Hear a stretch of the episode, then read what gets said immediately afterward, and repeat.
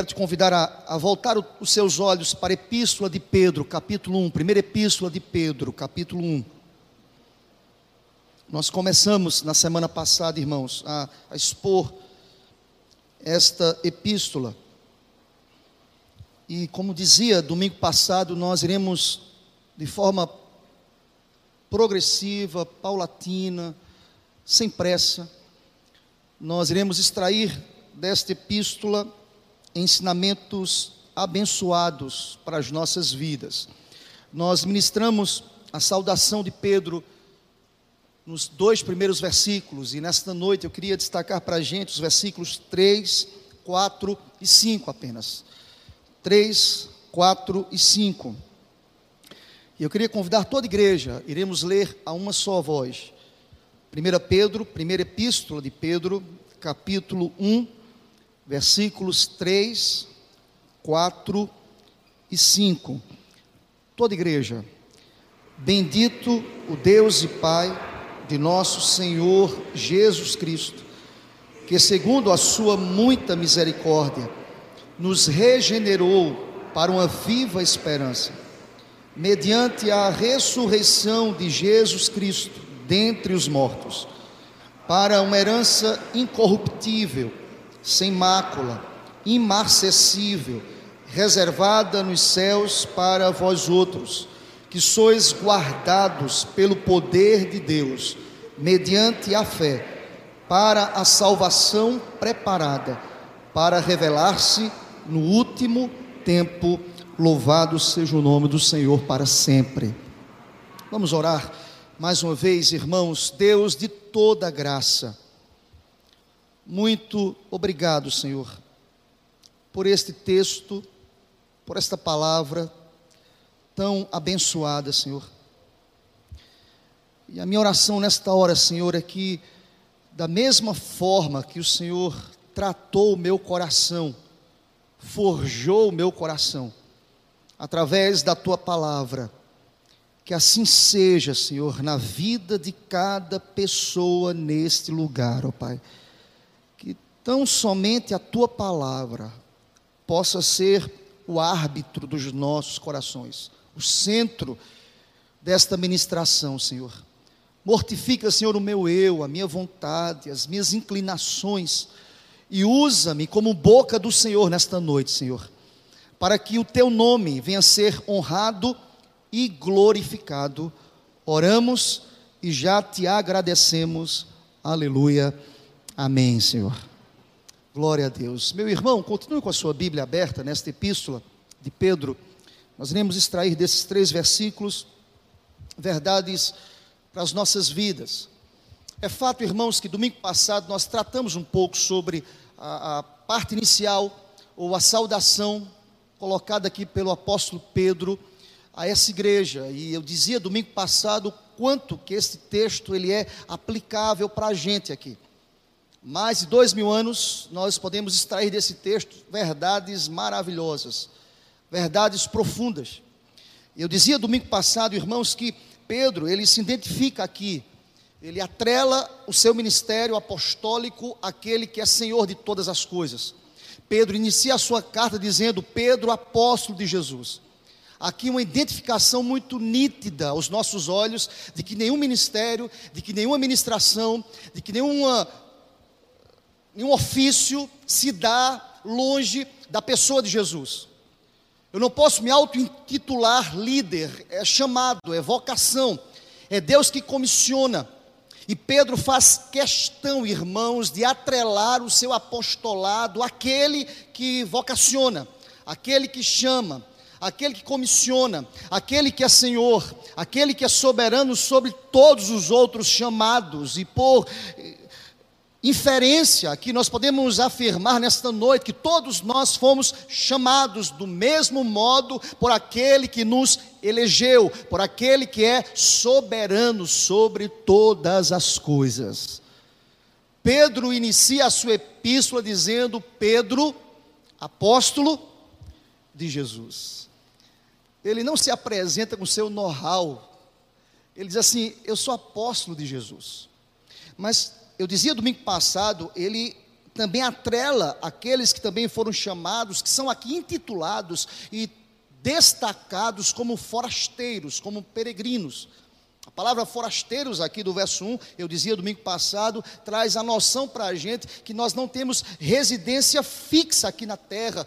Eis a razão porque os nossos olhos estão postos na eternidade. Aqui o que acontece é efêmero, é passageiro o nosso coração, a nossa expectativa, a nossa projeção, o nosso sonho é um dia se encontrar com o Senhor Jesus e como Paulo bem afirmou, que um dia estaremos face a face com o nosso Deus. Se você crer nisso, diga amém, eu creio face a face com o Senhor. É interessante, irmãos, eu dizia domingo passado que Paulo aqui também ele, ele pontua, ele traz aqui exatamente quais eram as condições daqueles que estavam dispersos no ponto, na galáxia, na Capadócia, na Ásia e na Bitínia. Ele diz no verso 2: Vocês foram eleitos, como eu fui eleito apóstolo, vocês também foram eleitos como líderes segundo a presciência de Deus, segundo a vontade de Deus, para que vocês pudessem ter vida santa no Espírito. Notem bem, aqui muito claro, eu dizia domingo passado, a ideia clara, a manifestação do Espírito que foi selado nas nossas vidas. Não existe nenhum ministério que possa lograr êxito sem a legitimidade do Espírito Santo de Deus. Eis a razão pela qual Paulo afirmou que nós fomos selados pelo Espírito Santo de Deus. Se eu estou aqui pregando para vocês, é porque o Espírito Santo de Deus me capacita. Se vocês estão entendendo a mensagem e assimilando ao coração, dominicalmente aqui, é porque o Espírito Santo nos capacita, de tal forma que Pedro diz: santifiquem-se no Espírito. Nós tratamos um pouco desta saudação e ele termina dizendo: graça e paz vos sejam multiplicadas. A graça, que é a palavra caris no grego, que significa favor que nós não merecemos. O favor que nós não merecemos nos alcançou, e este favor possibilita às nossas almas paz. De tal forma que Pedro diz: essa graça e essa paz vos multiplique, para a glória de Deus. Amém, meu irmão? Sejam multiplicadas em nome do Senhor. Eu queria nesta noite, irmãos, olhar ditas essas verdades aqui introdutórias, apresentadas aqui na saudação, naquilo que Pedro apresenta como carta de apresentação à igreja. Ditas essas verdades, eu queria olhar com vocês a partir do verso 3, quando Pedro, ele começa dizendo: Bendito seja o Deus e Pai de nosso Senhor Jesus Cristo. Olha para o texto, querido, ele diz assim: Bendito o Deus e Pai de nosso Senhor Jesus Cristo. É interessante, irmãos, eu chamo a atenção de vocês, que na tradição judaica, lá do Velho Testamento, todas as falas litúrgicas, elas começavam com uma doxologia. O que é uma doxologia, queridos? É uma palavra que vem dessa raiz doxa, glória e logia, palavra. São palavras que glorificam o nome do Senhor. Presta atenção que Pedro não começa aqui a sua, a sua, a sua carta trazendo para si méritos. Primeiro ele diz assim: Olha, eu sou apóstolo de Jesus. Ele diz assim: Eu estou escravizado, o meu apostolado tem compromisso com Cristo, com Jesus, com o Evangelho. E ele começa o verso 3 dizendo: glórias sejam dadas ao Senhor. Nós percebemos em várias liturgias, historicamente falando, a presença da doxologia, ou seja, da glória tão somente ao Senhor. Mas é interessante, irmãos, que culturalmente a nação judaica, elas começavam esse processo litúrgico dizendo o seguinte: Bendito és tu, ó Deus, que desperta despertas os mortos. Era uma tradição na oração dos judeus. Pedro apresenta aqui a figura uh, da segunda pessoa da Trindade aí, a figura de Jesus, não sendo segundo na perspectiva de ser menor, é o próprio Deus. E Pedro diz assim: Bendito és tu, ó Deus, de nosso Senhor Jesus Cristo. O que Pedro quer nos ensinar, queridos, é que o cristão não está orando a um Deus remoto, distante, desconhecido, está dirigindo-se ao Deus que é Deus e Pai de nosso Senhor Jesus Cristo, está orando a um Deus que é como Jesus e a quem, mediante este Jesus, podemos ir diante do Pai com infantil confiança e ousadia nos méritos de Jesus. Bendito seja o nome do Deus Pai, do Senhor Jesus Cristo, aquele que faz caminho à nossa presença diante do Pai. Em outras palavras, meus irmãos, nós só estamos aqui louvando a Deus Pai e não estamos sendo fulminados, porque Cristo é o caminho entre nós pecadores e o Deus perfeito que está aqui neste lugar. Você entende isso, meu irmão? Não existe méritos para a gente.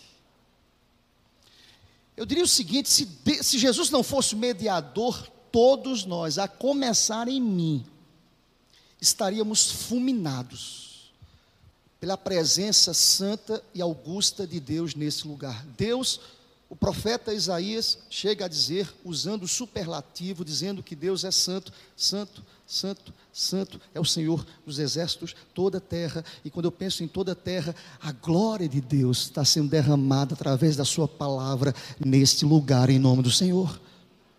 Pedro começa a sua epístola dizendo: Bendito seja o nome do Senhor. E vejam o que ele vai dizer na, na, na sequência disso, irmãos. Vejam que ele vai enfatizar o que eu acabei de lhes dizer. Ele diz: Olha, eu dou graças ao Deus, o nosso Deus, o Senhor Deus poderoso, a Jesus Cristo. E essa passagem começa apresentando para a gente o caminho dessa relação com Deus. Que segundo o que? Olha para o texto. Eu posso adorar a Deus porque segundo a sua misericórdia, bendito seja o nome do Senhor. Eu posso nesta noite me apresentar diante do Senhor Deus, porque Deus ele é misericordioso. Nós vemos aí, nós percebemos, melhor dizendo, o que Pedro diz a esta igreja: eu estou adorando a Deus, eu estou usando aqui a doxologia, porque eu estou amarrado, cuidado, renovado pela misericórdia do Senhor profeta chega a dizer que as misericórdias do Senhor são a causa de não sermos consumidos. Percebam que se não fosse Jesus, se não fosse o preço que Jesus pagou na cruz, todos nós estaríamos consumidos, irmãos. É a misericórdia, e Pedro irá nos dizer, segundo a sua misericórdia. Em outras palavras, irmãos, o que Pedro quer nos dizer nesta hora, através deste verso, é que a salvação nunca vem de qualquer mérito ou algum ou algo de valor em nós, não vem de nós. O que ele quer nos dizer, na verdade, é que nós não podemos fazer nada para merecê-la. Não podemos fazer nada para predispor Deus a nos conceder esta misericórdia, esta graça, a sua presença neste lugar mas é Deus que, segundo a sua misericórdia, viabiliza as nossas vidas este momento tão abençoado. É por esta razão que o salmista chega a dizer que um dia na presença do Senhor vale mais do que mil lá fora. Eu prefiro estar à porta da casa do nosso Deus. Você entende isso, meu irmão? Você entende o porquê que nós destacamos aqui a importância de observar o dia do Senhor. Vocês percebem isso? É porque o dia do Senhor revela para a gente a graça e a bênção do Senhor Deus em nos abençoar de forma coletiva aqui. Deus está aqui nesse lugar. A grande verdade, queridos, é que às vezes nós nos acostumamos com essas palavras. Deus está aqui, Deus está aqui. Todo mundo diz isso. Mas será que de fato Deus está aqui? Deus está aqui, irmãos. E Ele está aqui segundo a Sua própria misericórdia, segundo a Sua própria bondade. É interessante que Paulo vai dizer que Deus é o Deus de, das misericórdias, o Pai das misericórdias. Você pode encontrar essa afirmação lá em 2 Coríntios 1, 3. Deus é o Pai de todas as misericórdias. Deus, Ele é misericordioso Podemos definir a misericórdia divina como a bondade ou amor de Deus demonstrado para os que se acham na miséria ou na desgraça. Se nós não tivéssemos a misericórdia de Deus, nós estaríamos na miséria espiritual, na desgraça espiritual, nós estaríamos caminhando para o inferno a passos largos, mas aprove a Deus nos salvar. Por isso que Pedro começa a sua epístola epístola dizendo: Bendito seja o nome do Senhor Deus Pai e do Senhor Jesus Cristo.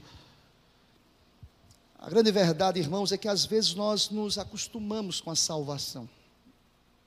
Mas Pedro, ele de maneira muito enfática diz assim: Olha, foi a misericórdia que nos salvou, e foi ela que nos regenerou. Olha para o texto. Nos regenerou para uma viva esperança. Repitam comigo essa expressão, todos juntos nos regenerou para uma viva esperança. Vejam bem, irmãos, é interessante porque o contexto aqui desta carta, desta epístola, é um contexto desafiador. A igreja aqui estava sendo perseguida pelos algozes da igreja, pelos perseguidores da igreja, por aqueles que estavam lutando de maneira desenfreada pela morte da propagação do evangelho. Lembram da experiência de, de Cristo Jesus com os discípulos? Nos céus e na terra foi-me dado poder, sobre os céus e a terra. Mateus 28, ide por todo o mundo e pregai o evangelho a toda criatura. Jesus comissionou os apóstolos, entre eles Pedro. E é interessante que todos eles perseguidos, maltratados, Pedro posteriormente martirizado. Mas é interessante que no coração desses homens a perspectiva era sem sombra de dúvidas para a eternidade. Ah, fomos alcançados pela misericórdia. Ele nos regenerou para uma viva esperança. Foi ele que agiu com misericórdia. Ele nos regenerou. É interessante, irmãos, ao pensar sobre esta palavra, nos regenerou. Lembro-me das palavras do profeta Jeremias lá no capítulo 13 do seu livro, lá no versículo 23, quando o profeta Jeremias, irmãos, ele levanta aqui algumas perguntas retóricas, ele levanta uma pergunta retórica dizendo: Pode o etíope mudar a sua pele? Ou pode o leopardo mudar as suas manchas? A resposta é absolutamente não. E é interessante que o profeta estava fazendo uma analogia aqui para servir para a gente como uma amostra. Que assim como o etíope não pode mudar a sua pele, assim como o leopardo não pode arrancar as suas manchas, assim um pecador não pode mudar a sua natureza. Davi diz: nós, a minha, eu fui concebido em pecado, por natureza nós somos pecadores, irmãos nós necessitamos da regeneração, nós precisamos da intervenção de Deus. E interessante isso é que esta regeneração, que é produzida pelo próprio Deus, gera no coração da igreja uma viva esperança. E glória a Deus por isso. Em outras palavras, sabe o que Pedro estava dizendo a esses crentes aqui? Olha, vocês não podem projetar a esperança de vocês sobre o presente século, sobre as pessoas, sobre o reinado, sobre a liderança. A viva esperança já foi posta no coração de vocês. Traz vida, traz certeza, cresce a cada dia. Queridos, é interessante que quanto mais aquele que não conhece a Deus é provado, mais ele fica desgostoso pela vida. Mas um crente, quanto mais ele é provado, mais esperançoso ele tem da volta de Jesus. Maranata, ora vem, Senhor Jesus. É interessante que Pedro vai dizer: vocês foram regenerados para uma viva esperança. Essa esperança que pode trazer vida. Em outras palavras, irmãos, o tempo destrói a maioria das esperanças. O tempo. Irmãos, como é desafiador esperar. É verdade ou não é, gente? É ruim esperar, irmãos. Alguém que marca com você e diz: Olha, tá hora eu chego, você não chega. Como é ruim esperar, irmãos. É interessante, irmãos, que quanto mais o tempo passa, No coração do crente, essa esperança, ela não passa.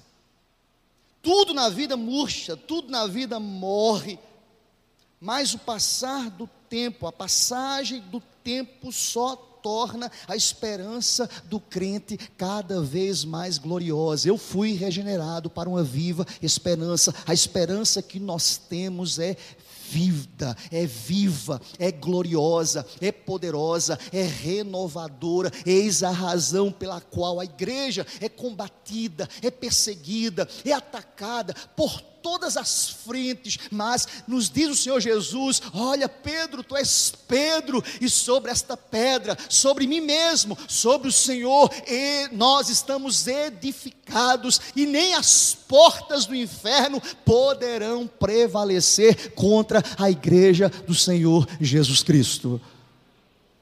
Por isso que a nossa esperança é viva, irmãos. Mas Pedro continua dizendo: Olha, mediante, olha para o texto ele diz que nos regenerou para uma viva esperança. E olha para o texto. Vamos ler juntos, finalzinho do texto, toda igreja. Mediante a ressurreição. Irmãos, dá para ler mais forte, mais bonito, com mais ênfase, com mais alegria, com mais certeza. Porque o que Pedro quer dizer aqui é que a base da nossa fé foi justamente porque Jesus deixou o túmulo, ele ressurgiu ao terceiro dia. Olha para o texto, toda igreja, mediante a ressurreição. Você pode dizer amém por essa palavra? Pedro é como se ele estivesse chamando a atenção da igreja. Percebam, a nossa esperança ela é viva pelos méritos de Jesus em sua morte na cruz, Jesus levou sobre si nossos pecados. Se Jesus não tivesse ressuscitado, ele não teria vencido o pecado e a morte. Como Paulo disse, e se Cristo não ressuscitou, é vã a vossa fé e ainda permaneceis nos vossos pecados. Pedro diz que não, olha, igreja, permaneçam firmes, inabaláveis, porque nós estamos alicerçados, fundamentados, sedimentados naquele que morreu sim, mas nos diz a palavra: ao terceiro dia Jesus ressuscitou e foi assunto aos céus. E presta atenção, quem tem ouvidos, ouça o que o Espírito diz à igreja ele voltará. Quem sabe é hoje, irmão. Misericórdia do amém diminuiu consideravelmente. Vocês percebem como nós estamos tão arraigados ao mundo? Não, Jesus é bom, mas não vem agora não, em nome de Jesus. Quem sabe é hoje, meu irmão. Hoje, que a última trombeta venha a ser ecoada. E quando eu penso na volta de Jesus, irmãos, eu penso naquela, naquela conversa registrada por Lucas, lá no capítulo 1 de, de Atos. Quando Jesus é assunto aos céus, na ascensão de Jesus, os discípulos olhando, e ali acontece uma despedida daquele que passou de forma intensa três anos forjando o caráter dos líderes, dos apóstolos. Eles olham para os céus e dois varões se aproximam dos discípulos, dizendo: Por que vocês estão olhando para os céus? Eu disse certa vez aqui na igreja que pergunta básica, irmãos: Por quê? Porque Jesus estava sendo assunto aos céus. Eu estaria olhando para os céus. Mas aqueles homens afirmam: Olha, do mesmo modo que vocês estão vendo ele subir, ele descerá sobre as nuvens com poder e com glória. Jesus voltará, meu irmão. E Pedro começa dizendo o seguinte: olha, é nos méritos, é porque Jesus ressuscitou. Mas o versículo 4 também nos diz algo interessante, irmãos. Olha para o verso 4. Porque a nossa esperança ela é viva, ela é inabalável. Pelo que está posto aqui pelo apóstolo, eu quero te convidar a ler comigo o verso 4, meu irmão, com ênfase, com alegria na alma. Eu tenho uma viva esperança, porque eu tenho uma herança prometida pelo Senhor. Toda igreja, verso 4: para uma herança incorruptível, sem mácula, imarcessível, reservada nos céus para vós outros. Glorifique a Deus por isso, meu irmão. Há uma herança. Quando nós pensamos em herança, meus irmãos, aqui uma palavra prodigiosa na história, herança. Quem não gosta de herança, né, irmãos? Uma herança. Mas é interessante, irmãos, que Pedro toma esse vocábulo, e aí, muito comum também na cultura do Antigo Testamento, muito comum até para o povo do Senhor Deus, por exemplo, irmãos, este vocábulo herança era usado regularmente no Antigo Testamento para referir-se à herança de Canaã, a terra prometida. Por vezes, esta palavra é usada no Antigo Testamento. Ou seja, refere-se à terra que Deus deu a seu povo como herança para possuíres. Você vai estudar um pouco sobre isso lá em Deuteronômio capítulo 15, verso 4, ou Deuteronômio capítulo 19, 10 a palavra herança ali é usada, muito bem usada ali. Mas para nós, a palavra herança tende a significar algo em que entraremos um dia e que possuiremos no futuro, mas não na perspectiva daquela terra prometida. É uma herança que aqui o texto diz que é incorruptível, que é sem mácula, que é inacessível e que é reservada para a gente. É uma herança que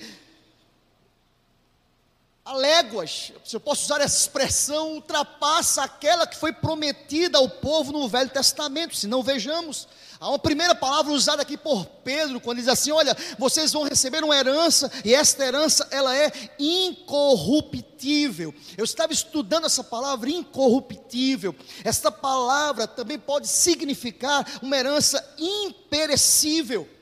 Ou seja, aquilo que Deus tem prometido para a gente é muito além da terra prometida ao povo no Velho Testamento, é uma herança imperecível. Muitíssimas vezes a terra da Palestina tinha sido é, uma, uma, uma, promessa imperecível, incorruptível, e eu posso, como crente hoje, mesmo não tendo herança humana, perecível, familiar, eu posso me alegrar numa viva esperança, porque a Bíblia me promete que Cristo foi aos céus preparar lugar para o seu povo, que um dia será chamado dos quatro cantos e receberão um convite maravilhoso: vinde benditos do meu Pai. Glória a Deus por isso. A primeira coisa que Pedro diz aqui sobre esta herança é que esta herança ela é imperecível, irmãos. Você já pensou sobre isso? Eu não sei vocês, eu já falei aqui na igreja, quando eu era criança, eu ficava pensando na eternidade e eu ficava assim meio com medo, irmãos. Eu nasci na igreja, vocês sabem, ficava, eterno, não morre mais. Eu ficava, meu Deus, não morrer, que absurdo. E às vezes eu ia dormir, eu escutava um sermão no domingo, assim, um sermão, assim, mais falando da eternidade, inferno, né, irmãos? Aí eu chegava em casa e ficava, eternidade, meu Deus, eu não vou morrer, não vou morrer, não vou morrer. E pior, quando a pessoa é criança e não tem certeza de algumas coisas, você fala assim, mas eu não quero morrer no céu, Senhor. Não deixa eu ficar vivo no inferno, não, por favor. Eu, eu sei que quem cresceu na igreja passou por isso.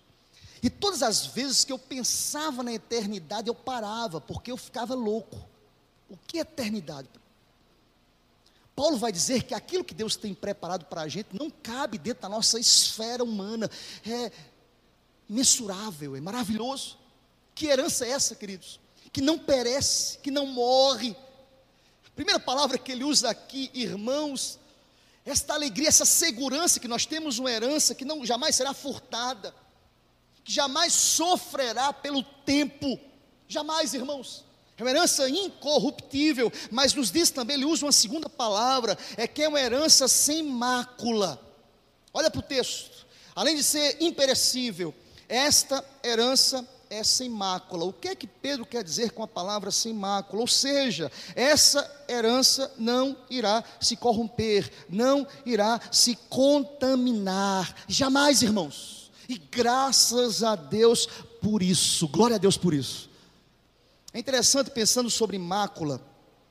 Vocês lembram que em repetidas ocasiões a terra da Palestina tinha sido contaminada pelo culto a deuses falsos. Você vê isso lá em Jeremias capítulo 2, ou Ezequiel capítulo 20, a terra por vezes foi contaminada por cultos falsos. Mesmo o povo recebendo a terra prometida, o povo se afastava de Deus, maculava a santidade de Deus maculava a presença do Senhor. Pedro vai dizer que, olha, queridos, vocês vão receber uma herança que não será maculada jamais, e bendito seja o nome do Senhor. Além de não se macular esta herança, ele vai dizer também, olha para o texto, o texto irá dizer que esta herança, ela é imarcessível, ou seja, esta herança não perde o seu vigor, esta herança é inalterada, bendito seja o nome do Senhor. Amém, meu irmão? Inalterada. Eu fico imaginando, irmãos, a glória nos reserva coisas impressionantes. Você pode ter um gostinho lá quando você estuda o livro de Apocalipse sobre algumas verdades. Por exemplo, no céu nós não teremos a luz do sol, porque a glória de Deus será tão grande que não será necessário a presença do sol. Agora pensa comigo. Ninguém consegue fitar os olhos no sol. Pega meio-dia, querido, e fita os teus olhos no sol. Ninguém consegue. Você imagina por que ninguém consegue ver a Deus? Ninguém consegue contemplar. Mas nos diz a palavra que quando recebermos um corpo glorificado, Paulo vai dizer que estaremos face a face diante do nosso Deus. E esta herança, esta promessa, ela é imarcessível, ela não perde o seu vigor, ela é inalterada. Por isso que o salmista, lá no Salmo 16, versículo 5, irá dizer: O Senhor é a porção da minha herança. Eu posso dizer nesta noite: O Senhor é sim, de fato, a porção da minha herança. Por isso que a igreja primitiva, com muita ênfase, afirmava: Maranata, hora vem, Senhor Jesus.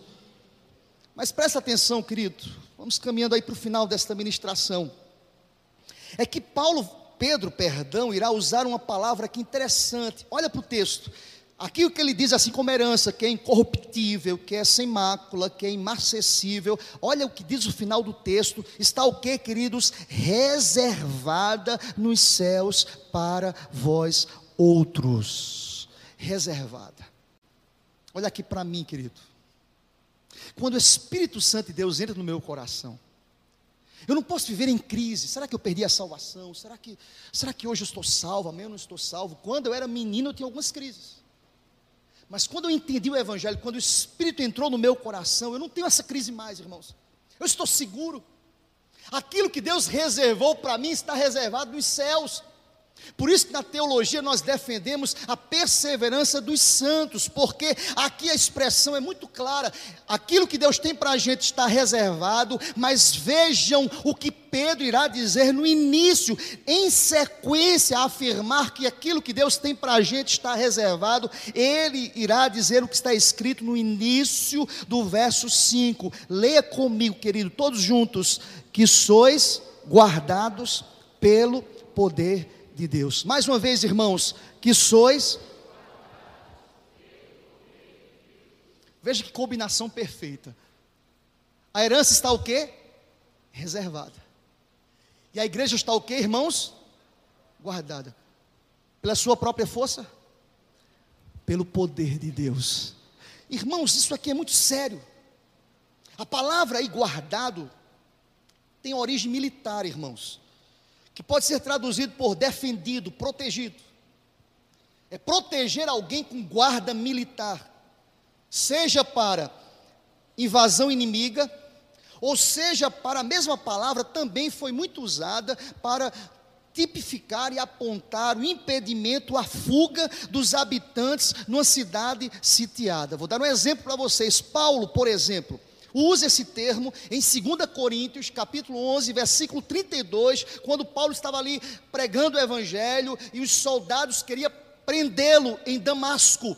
Eles estavam guardando a saída da cidade, guardando. Pedro se utiliza desta mesma verdade para do mesmo verbo para dizer o seguinte, interessante que este verbo usado por Pedro está no particípio perfeito passivo do grego, que significa o seguinte, queridos, cuidadosamente a nossa alma está sendo guardada constantemente e de forma ininterrupta aquilo que está reservado nos céus para gente. Por isso que nós podemos afirmar: jamais iremos cair da graça. Pelo contrário, é a graça que nos sustém. E um dia, de fato, estaremos face a face com o nosso Deus.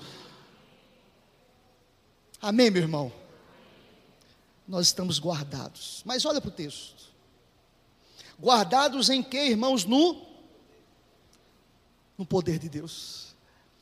Presta atenção, irmão poder de Deus aqui representa a onipotência, a soberania de Deus, que nos protege continuamente, como um, um exército que protege a cidade, muito mais poderoso, é Deus que protege as nossas vidas.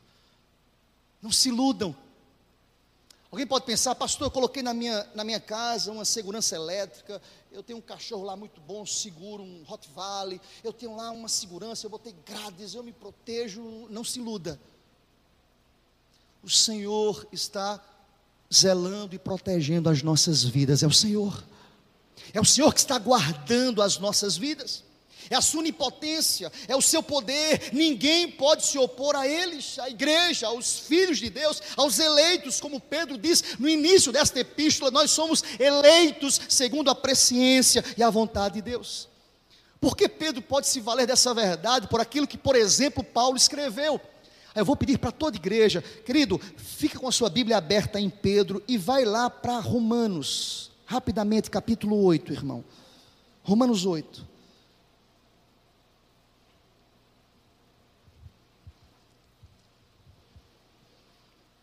Faz assim, querido, olha, segura lá Pedro e vai para Romanos, porque a leitura de Romanos vai se equiparar a algumas verdades escritas em Pedro aqui. Olha para o texto, verso 31. Estão comigo? Amém. Verso 31. Que diremos, pois, à vista destas coisas? Toda igreja, se Deus é por nós. Para aí, querido, o que é que Pedro disse lá? Eu estou guardado pelo poder de Deus. Se Deus é por nós, quem vai se levantar, irmãos? Que poder é esse que pode se levantar contra nós, contra a igreja? Pelas mudanças políticas, nós não estamos preocupados com isso. Seja quem for que estiver à frente do governo, nós estamos guardados pelo poder de Deus. Você crê nessa, nessa verdade? Você crê nisso, meu irmão? Amém. Olha para o texto de Romanos, verso 32. Aquele que não poupou o seu próprio filho, antes por todos nós o entregou, porventura não nos dará graciosamente com ele todas as coisas, pelos méritos de quem, irmãos? Jesus. Pedro vai dizer isso, nós estamos com acesso pelas misericórdias de Cristo Jesus. Verso 33: Quem tentará acusação contra os eleitos de Deus? O que foi que Pedro disse? Igreja, forasteiros, nós fomos eleitos pelo Senhor, e é Deus quem os justifica, quem os condenará? É Cristo Jesus quem morreu, ou antes quem ressuscitou, o qual está à direita de Deus e também intercede por nós. Quem nos separará do amor de Cristo? Toda igreja comigo, bem forte, irmãos. Será tribulação, ou angústia, ou perseguição, ou fome, ou nudez, ou perigo, ou espada, como está escrito: por amor de ti somos entregues à morte o dia todo fomos considerados como ovelhas para o matadouro. Em todas estas coisas, porém, somos mais que vencedores, por meio daquele que nos amou.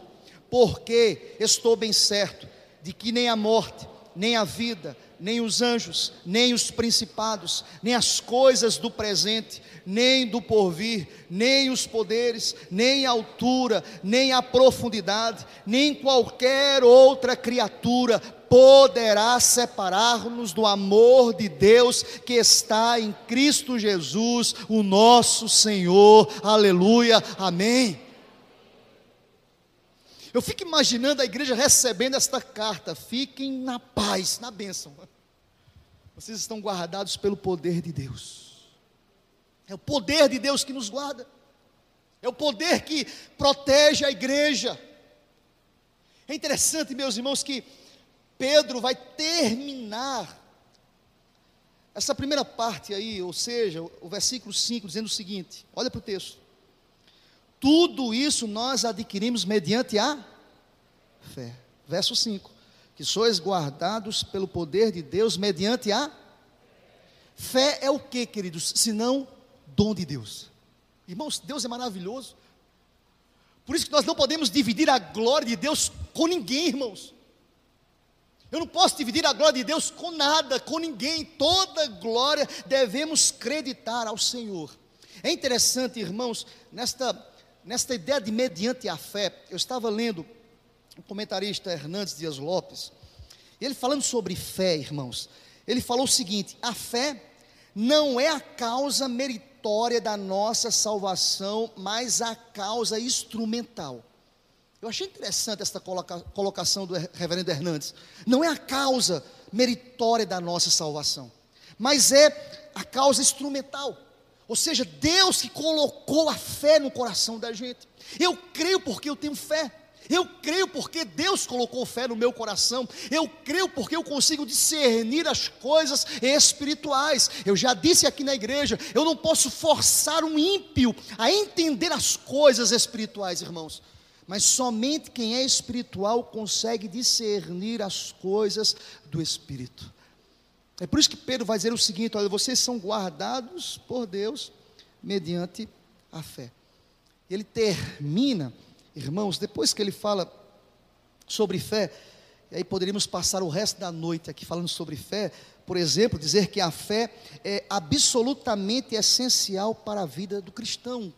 Cristão é cristão porque crê, porque tem fé, e fé é um instrumento dado por Deus aqui, um elemento importante nessa relação com Deus, que, como o reverendo Hernandes Dias Lopes usa aqui poeticamente, dizendo, é esse instrumento dado por Deus para que você possa crer a respeito dos feitos de Deus, da criação, daquilo que está reservado nos céus. É como se Pedro estivesse convidando a igreja a usar as lentes do Espírito espírito e afirmasse: olha, aquilo que está guardado pelo poder de Deus nos céus, aquilo que Deus estabelece aqui na terra, porque Ele foi dado poder nos céus e na terra, nós entendemos e conseguimos discernir porque cremos por meio da fé.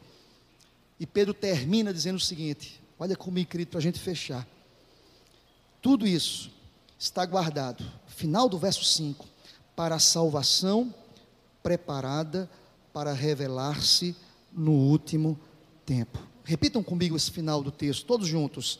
Para a salvação preparada para revelar-se. É interessante aqui que aqui uma, uma ideia escatológica, irmãos. Pedro aponta para a igreja sobre a expectativa da volta de Jesus. Certa vez alguém me perguntou, não lembro se foi aqui na igreja, se foi um irmão aqui da igreja, mas alguém me perguntou, pastor, por que os escritos do, do Novo Testamento falam tanto sobre a volta de Jesus, se nós estamos há mais de dois mil anos e nada aconteceu? É porque, irmãos, precisamos entender o espírito em que o texto foi escrito, irmãos. Lembra que eu falei no início do sermão? A ideia da visão que Jesus, os, os varões lá falaram para os apóstolos: Olha, Jesus voltará com poder e glória. Irmãos, você fica imaginando a expectativa desses apóstolos, por isso que a igreja falava: Vem Jesus, vem, vem Jesus. Nós percebemos a, a tônica aqui, o diapasão do Novo Testamento, em que a igreja anelava pela volta de Jesus. Por quê? Porque essa igreja era perseguida, maltratada. A grande verdade é que nós não olhamos e projetamos para a eternidade, porque hoje, viver nos nossos dias, no nosso contexto, ainda é muito light, irmãos, é muito tranquilo. As portas estão abertas, o som está ligado, ninguém está entrando aqui encapuzado, perseguindo, matando as pessoas. Nós não estamos passando por isso hoje, mas eu entendo que nós iremos passar, irmãos. E quando estivermos sendo perseguidos, o nosso clamor será o mesmo, em coro, com a igreja primitiva, Maranata, vem Jesus, vem Jesus, porque a promessa da salvação é o que está escrito em Apocalipse capítulo 21. Quero te convidar a ir comigo, irmão. Apocalipse capítulo 21, vai comigo. Porque a igreja tinha expectativa da volta de Jesus, porque era perseguida, porque era maltratada, porque era martirizada. Pedro está num contexto, queridos, de perseguição. Olha a promessa de Apocalipse, ele aponta para um aspecto escatológico, revelar-se-á no último tempo. Cristo irá se revelar com a sua salvação, com o corpo glorificado. No último tempo, a igreja receberá um corpo glorificado. E a expectativa da igreja era justamente o que está escrito em Apocalipse capítulo 21. E eu quero te convidar a ficar em pé. Abra o texto, Apocalipse 21.